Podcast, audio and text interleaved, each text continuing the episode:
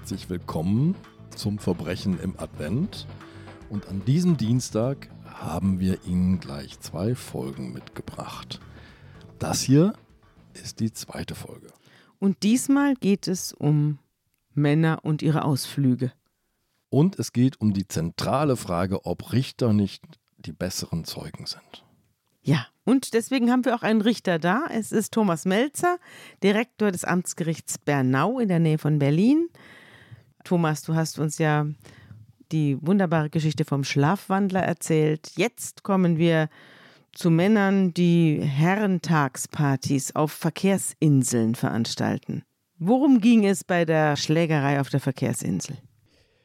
Ja, das äh, war einerseits kein besonderes Verfahren, weil so zeitversetzt nach Christi Himmelfahrt in Brandenburg als Herrentag geläufig, nach den Ermittlungen der Polizei und der Arbeit der Staatsanwaltschaft bei uns dann die entsprechenden Verfahren anschwemmen. Das sind dann also meistens Verfahren, in denen es um Körperverletzung geht, in denen Alkohol natürlich auch eine große Rolle spielt. Ich muss allerdings sagen, die Tendenz ist rückläufig. Also das entspricht auch dem, was ich so beobachte. Der Herrentag hat seinen Charakter als Herrenbesäufnistag doch schon ein Stück weit verloren und ist zum Familientag geworden. In den Bollerwagen findet man immer häufiger statt Bierkästen jetzt kleine Kinder. Ja. Und kleine Kinder in Bollerwagen führen naturgemäß dann auch weniger die Fahrer der Bollerwagen vor Gericht. Das ist also eine sehr gesunde Entwicklung. Mhm. Aber, Aber früher konntet ihr diese Konjunktur wirklich messen oder ist das so eine Legende? Es gibt nee, ja auch das, diese, das, das, es gibt ja diese Geburtslegende, ne? Also wenn ein Stromausfall war, dann neun Monate Mhm. später und so, ich muss nicht weiter reden. Äh, Du hast diese Kurve wirklich beobachten können. Ja, also was solche Gruppendelikte angeht, die immer besonders aufwendig sind. Man hat extrem viele Zeugen und sie sind auch vom Verlauf und vom Ergebnis sehr häufig ärgerlich. Und insofern ist das immer eine Welle, die wir mit einem gewissen Unbehagen erwarten. Aber von diesen Wellen haben wir eigentlich immer zwei. Wie gesagt, die Herrentagswelle ist jetzt nicht mehr so groß, was natürlich auch an Corona liegt. Die zweite Welle, die dann irgendwie ein Vierteljahr später kam, war die Welle, die aus den dörflichen Sommerfesten, den Festen der Freiwilligen Feuerwehren und dergleichen resultierten. Und wo es dann irgendwie ab Mitternacht zur Sache ging. Zwischen beiden Wellen gibt es gewisse Ähnlichkeiten, es gibt aber auch Unterschiede. Während die Täter und auch die Zeugen der Sommerfestschlägereien sich oft plausibel und erfolgreich hinter der Dunkelheit verstecken können, die zur Teilzeit herrschte, werden die Herrentagsschlägereien meist zur besten Tageszeit begangen. Und da gibt es dann also diese Entschuldigung nicht. Aber dafür gibt es dann, und das gilt dann wiederum für beide, äh, die Entschuldigung, dass irgendwie das kognitive Leistungsvermögen aller Beteiligten schwer im Alkohol suppt. Und von daher die Erklärung, natürlich um den, um den besten Kumpel nicht belasten zu müssen als Zeuge vor Gericht. Ich war so besoffen, ich habe da gar nichts mitgekriegt. Nee, ja. das, das ist dann meist auch nicht zu widerlegen. Was machst du denn dann in so einer Situation? Du hast also Angeklagte und Zeugen sind praktisch identisch und du hast eine Gruppe von Leuten, die nichts mehr wissen wollen, nichts mehr sich erinnern wollen, können oder sollen. Was machst du denn dann du, äh, Ja, das ist so. Also Lage? jetzt zu sagen, das ist Stochern im Nebel, ist sicherlich ein bisschen übertrieben. Also irgendwas bleibt zum Schluss. Es ist eine sehr mühsame Arbeit. Es ist so ein bisschen wie Goldwaschen am Bach. Und irgendwas bleibt hängen und das sind dann meist auch lange anstrengende Verhandlungstage und man merkt, wie irgendwie das eigene kognitive Leistungsvermögen nun nicht im Alkohol suppt, aber auch irgendwie schwindet im Laufe des Tages. Man wird müde. Und es ist ja nicht nur so, dass aus der Tätergruppierung heraus man sich einander nicht belastet. Auch die Opfergruppierungen sind ja meist nicht minder alkoholisiert. Also da ist auch nicht viel zu erwarten. Und es ist auf großer Aufwand und geringer Ertrag. Als ich diesen wunderbaren Text von Thomas gelesen habe, ist vor meinem geistigen Auge diese Verkehrsinsel entstanden. Dieser, Mhm. Krei- dieser dörfliche Kreisverkehr, der das Zentrum des Geschehens dieses Falles ist. Thomas, erzähl mal von diesem Kreisverkehr. Ja, ich fand das ja auch äh, sehr originell, also äh, den Herrentag nicht irgendwo im Verborgenen zu feiern, sondern demonstrativ den Tag der Herren herauszustellen, indem man auf den dörflichen Kreisverkehr geht, dort den Grill aufstellt und die Bierkästen hinstellt und dort feiert. Und äh, also von allen Seiten erreichbar ja, sozusagen. mit äh, gesundem Selbstbewusstsein auch, ja. Und am Nachmittag waren dann die Bierkästen schon äh, gut geleert und es näherte sich eine, eine Herrentagsausflugsgesellschaft eher akademischer Natur, die schon auf der Rückfahrt Richtung Berlin war, näherte sich diesem Kreisverkehr. Die, die Gruppe war etwas auseinandergezogen. Es gab also da zwei Spitzenreiter. Die waren wie unterwegs? Zu Fuß, auf Fahrrädern? Die waren auf Fahrrädern. Ah, Fahrräder. Die hatten irgendwie eine Fahrradtour gemacht, hatten allerdings auch nicht nur isotonische Getränke intus Ah, äh, zum Zeitpunkt des Erreichens des Kreisverkehrs. Man muss ja auch Und- mal Pause machen. Ja. Ja, das wurde eine unfreiwillige Pause.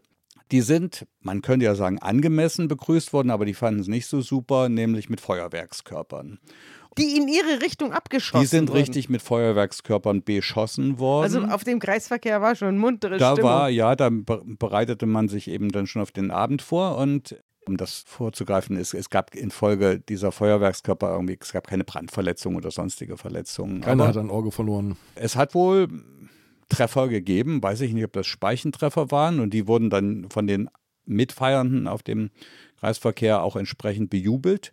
Und statt irgendwie in die Pedalen zu treten, haben dann also diese ersten beiden Radfahrer sich provoziert gefühlt, haben ihre Räder abgelegt und ja, keine Ahnung, was die, die wollten. Fäuste sprechen Ja, lassen. äh, wahrscheinlich wollten sie erst irgendwie eine Aussprache führen, aber eine Aussprache ist in so einer Situation natürlich eine ziemlich dusselige Idee. Und es wurde dann also relativ schnell auch handfest. Die nachfolgenden Radfahrer versuchten dann also auch tatsächlich zu schlichten und das war so ein bisschen wie Asterix und Obelix treffen auf eine Legion Römer, ja. Und das war dann auch sehr unübersichtlich. Zumal äh, dann einzelne Beteiligte tatsächlich auch Abwehrgas aus den Taschen holten und äh, dann tränten dann einigen auch die Augen. Also einige haben dann richtig auch noch Stunden danach zu tun gehabt, ihre Augen zu spülen und da ging es jedenfalls auf dem Kreisverkehr so richtig zur Sache. Und dann wurde von irgendjemandem die Polizei gerufen. Und als die Polizei ankam, war auf dem Kreisverkehr nur noch die akademische Fahrradgesellschaft anzutreffen. Die Dörfler hatten sich verflüchtigt. So, und nun ging es eben daran, wer waren die Täter? Es war klar, mitgeschlagen hatten nicht alle, die da auf dem Kreisverkehr gefeiert hatten.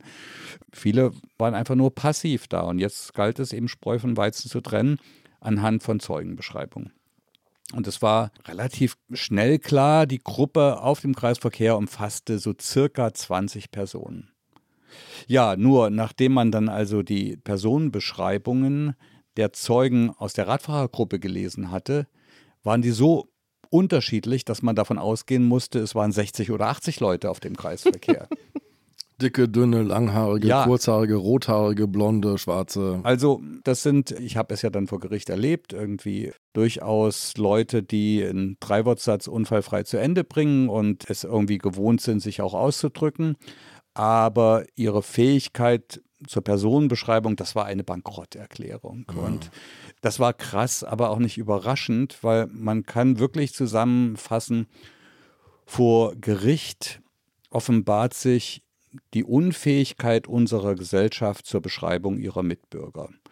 Und das ist eine Feststellung, ist natürlich eine kritische Feststellung, aber da sage ich auch ganz offen, äh, da, da dürfen die Richter sich auch nicht ausnehmen, die sind da auch nicht besser. Ah, du weißt das aus eigener Erfahrung. Ich weiß das aus eigener Ich Erfahrung. weiß es auch aus eigener Erfahrung, muss ich sagen, weil ich kann auch keine Leute beschreiben. Ich frage mich immer und ich wundere mich auch, wie unglaublich gut Polizeizeichner zum Teil Täterporträts herstellen können, aufgrund von Angaben von Zeugen. Ich selber bin nicht in der Lage, auch Leute, die ich gut kenne, halbwegs angemessen zu beschreiben. Ja, nur Moment mal, die, die Polizeizeichner, die zeichnen ja das, was die Zeugen ihnen sagen. Das ist dann sicherlich künstlerisch oft eine gute Zeichnung, aber sie gibt mitnichten die gesuchte Person gut wieder. Ja, aber manchmal werden ja die Leute dann hinterher erwischt aufgrund Ja, das von passiert anderen Tatsachen. schon, aber ich und dann sieht man da ja, wie sie Ja. aussahen und man sieht auch, dass der Polizeizeichner ein relativ gutes Porträt hingekriegt hat. Mhm. Aufgrund der Angaben eines Zeugen, der mal an dem vorbeigelatscht ist. Aber Voraussetzung dafür ist ja ein guter Zeuge. Also Mhm. jemand, der entweder sehr genau hingeguckt hat oder der ein sehr gutes Gedächtnis hat. Solche Leute Und- kenne ich auch. Die Und dieses können. Gedächtnis übrigens auch in Worte übersetzen kann. Mhm. Ja, also dieses visuelle Gedächtnis in Worte übersetzen kann. Thomas, du musst uns diese Geschichte erzählen, die etwas über das, die richterliche Zeugenfähigkeit illustriert. Ihr wart, glaube ich, auf einer Dienstreise in China unterwegs mit mehreren Richtern. Ja, wir waren zehn Richter und Richterinnen aus Berlin und Brandenburg. Das war im Jahr 2018 eine Studienreise von der Bosch Stiftung gefördert. Und wir haben da in zwei Wochen zwischen Peking und zwei Provinzen im Norden also zahlreiche Gerichte besucht, waren fast jeden Tag an einem anderen Ort. Und weil dieses dichte Fachprogramm für touristische Expeditionen quasi keinen Raum gelassen hat, bin ich mit ein paar Kollegen schon drei, vier Tage früher nach Peking äh, geflogen und wir haben dann äh, vorab ein bisschen Tourismus gemacht. Und wir kamen also aus der verbotenen Stadt und haben ein Taxi gerufen, haben uns reingesetzt und es passierte uns das, was wir schon kannten. Der Taxifahrer hat das Taximeter nicht angemacht. Und wir wussten schon, äh, wenn man sich darauf einlässt, werden am Ende der Fahrt Mondpreise aufgerufen. Also ein Mehrfaches des Üblichen und Zulässigen auch. Wir haben also kurz mit dem Taxifahrer diskutiert und der hat den Taximeter nicht angemacht und dann haben wir gesagt, stopp, wir steigen wieder aus. Und beim Aussteigen ist es dann passiert, dass einer Kollegin aus Potsdam das ziemlich neue Smartphone wohl aus der Tasche gefallen ist und ist im Taxi geblieben. Aber als sie das bemerkt hat, war das Taxi schon lange außer Sicht. Na gut, das ist ärgerlich, aber irgendwie, das war, das, das war quasi weg. Damit hat sie sich abgefunden. Wir haben auch keine Lösung gesehen. Und dann haben wir das am Nachmittag, als wir dann wieder in unserem Hotel waren, unseren beiden Dolmetscherinnen, zwei Chinesinnen erzählt und die haben sich damit nicht so ohne weiteres abgefunden und haben gesagt, ja, das ist in China wie in Deutschland auch. Es gibt eine gesetzliche Verpflichtung, Fundgut abzuliefern. Und, äh, Und es gibt zusätzlich an jeder Ecke eine Videoüberwachung. Genau. Und äh, die haben sich also zunächst irgendwie in der Taxizentrale erkundigt und da war kein Smartphone abgegeben worden. Und dann haben die die Polizei informiert. So, und die Polizei hat dann diese Kollegin aus Potsdam abgeholt und die ist in eine, ja, in so ein Technikzentrum der Polizei gebracht worden, wo die Videoaufzeichnungen der ganzen Videokameras um die verbotene Stadt herum auflaufen und, und gespeichert werden. Und nun sollte sie sich nach ihrer Beschreibung, wo wir in das Taxi eingestiegen sind, die entsprechenden Videoaufzeichnungen angucken. Das hat sie eine Stunde lang gemacht, hat uns aber nicht gefunden.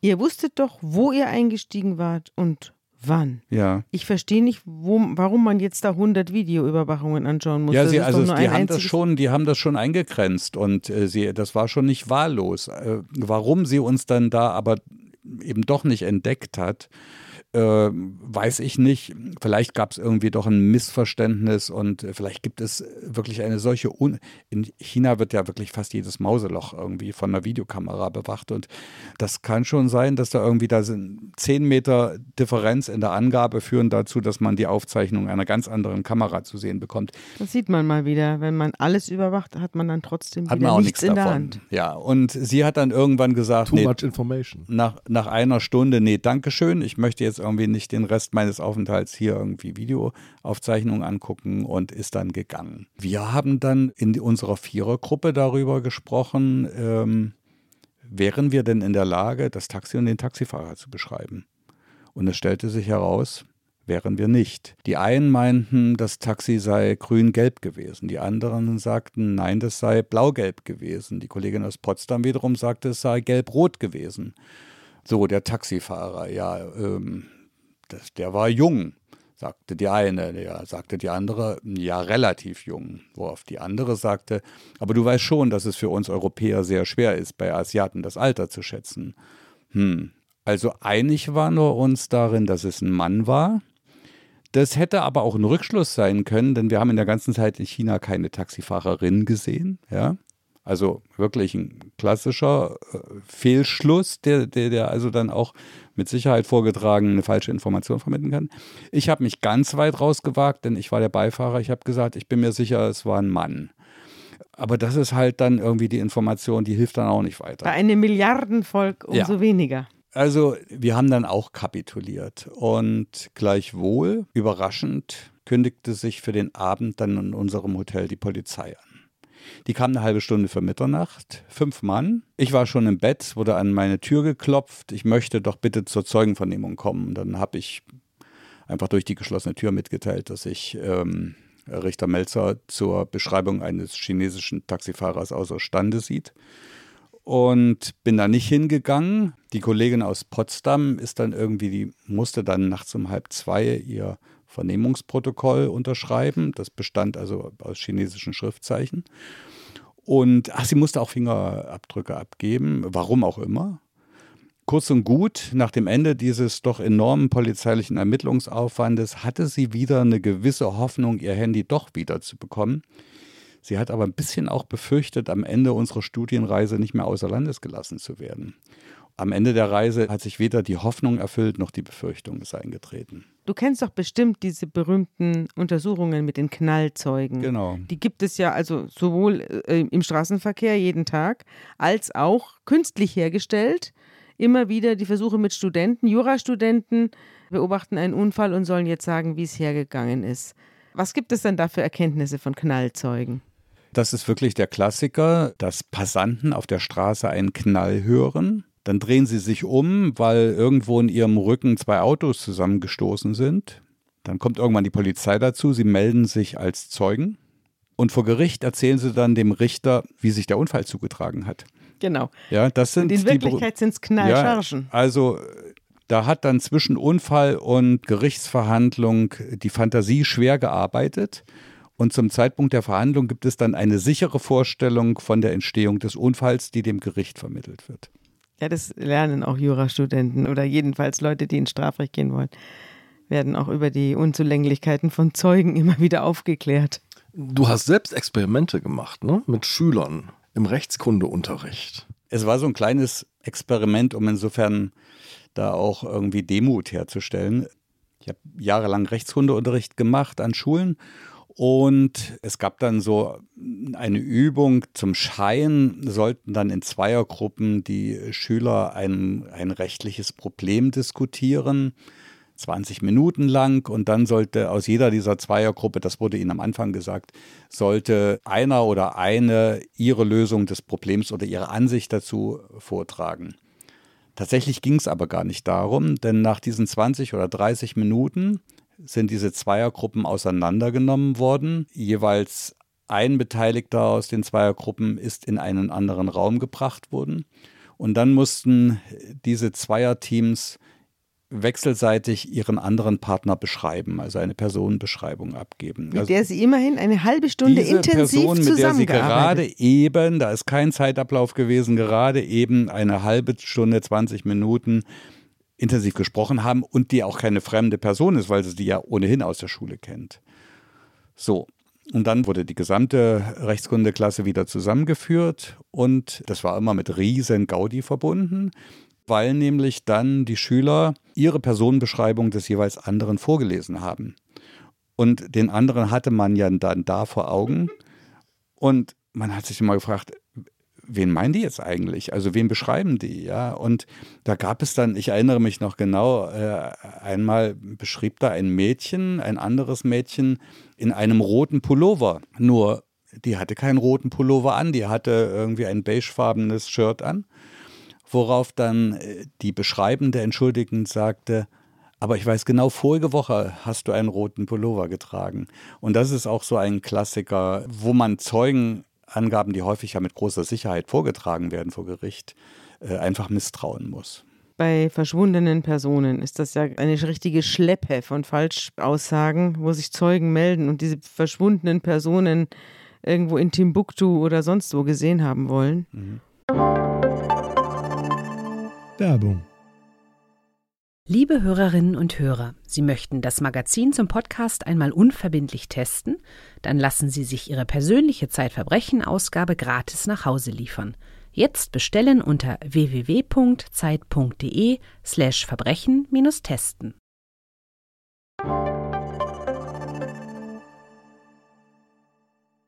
Kehren wir zurück an den Kreisverkehr bzw. in deinen Gerichtssaal mhm. zur Verhandlung um die Ereignisse rund um den Herrentag. Die freundliche Begegnung der akademischen Fahrradfahrergruppe mit der dörflichen Gemeinschaft. Wie hast du das denn jetzt aufgelöst? Ja, es gibt eine, wie soll ich sagen, eine, eine phänotypische Entwicklung, die dem Gericht hilft. Und das ist die Zunahme von Tattoos. Zur Identifikation von Tätern äh, führen also nicht mehr Angaben zur Körpergröße oder zur Haarfarbe oder zur Bekleidung oder zur Nasenform, sondern häufig mit der Sicherheit von Fingerabdrücken lassen sich Täter anhand von Tattoos identifizieren.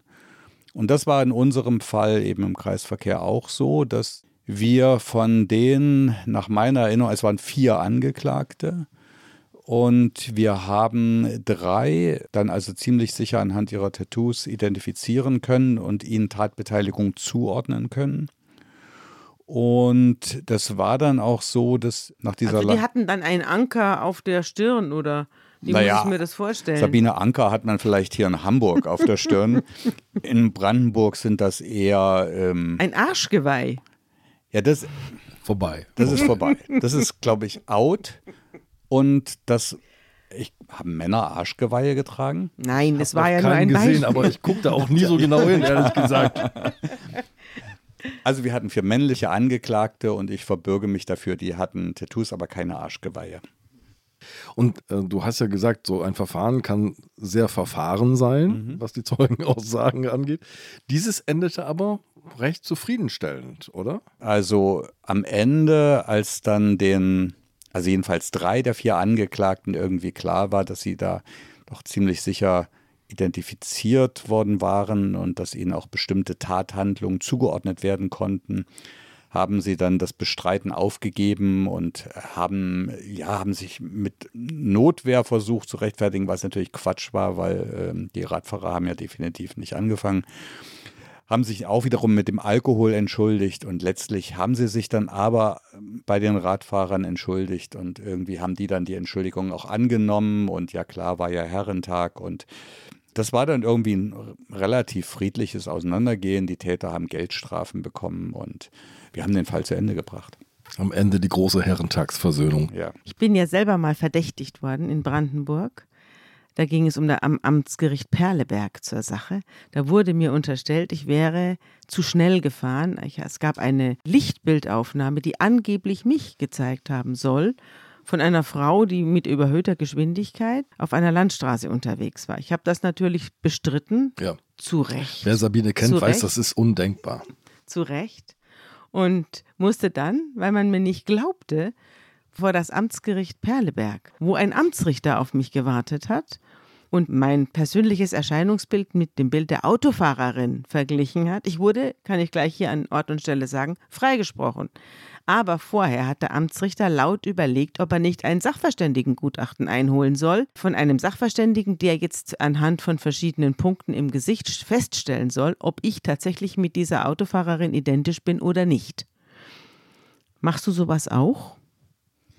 Schon lange nicht mehr, aber ich habe damit über Jahre auch zu tun gehabt. Und aus meiner Erfahrung kann ich vielleicht sagen, dass du Glück gehabt hast, dass äh, dein Richter in Perleberg nicht Professor Koristka aus Berlin als Sachverständigen eingesetzt hat. Das ist nämlich ein Sachverständiger, ich glaube, er ist inzwischen in den Ruhestand, er macht es nicht mehr. Aber ähm, da habe ich mir manchmal gedacht, seine wunderschön anschaulichen Beschreibungen, verbalen Beschreibungen der Autofahrerin auf den Blitzerfotos, es könnte sein, dass diese Beschreibungen die, die Fahrerinnen mehr treffen als die Strafe des Gerichts am Ende. Ich habe hier ein Zitat vorliegen. Soll ich mal? Du kannst gern zitieren. Es liegt eine ovale, zur vollen Eiförmigkeit tendierende Gesichtsform mit einer halbrunden, mittelbreiten Stirn und einer unter den Mittel liegenden Nasenlänge vor. Beidseitig liegt eine Verschattung des Augensackbereiches vor. Der Nasenrücken ist im Ansatz mittelbreit und verbreitert sich zur Nasenspitze, Klammer auf Tendenz zur sogenannten kleinen Kolbennase. Die Wangen sind zentral proportioniert und tendieren zur sogenannten Apfelbäckchen. Ein deutlich hängender Mundboden ist ausgebildet, der Kinnknubbel ist unauffällig. Ja, so, so hätte man mich natürlich nie beschreiben können. Entschuldigung, das, das war natürlich eine ganz andere Täterin. Ja, also das äh, äh, Gutachten, bei Gutachten heißt es Achtung für den ja. Angeklagten. Da steht oft was sehr unerfreuliches. Da drohen Kollateralschäden. In diesem Fall sind alle ohne Kollateralschäden davongekommen. Der Zeugenbeweis schreibst du, lieber Thomas, in deinem Text, ist mit Abstand das häufigste Beweismittel in Strafverfahren. Es ist leider auch das Schwächste. Ich glaube, das ist klar geworden. Und er zitiert jene Zeugin, die über den Täter, der ihr begegnet ist, gesagt hat, er sah scheiße aus. Präzise Beschreibung, würde ich sagen. Insofern wollen wir uns heute von Thomas verabschieden und freuen uns sehr, wenn er wieder mit weiteren Geschichten aus dem Amtsgericht Bernau hier vorbeikommt. Wir sagen ganz, ganz herzlichen Dank. Und vielleicht, liebe Zuhörerinnen und Zuhörer, überraschen wir Sie in der nächsten Woche noch mit einem kleinen adventlichen Schmankerl. Tschüss. Tschüss.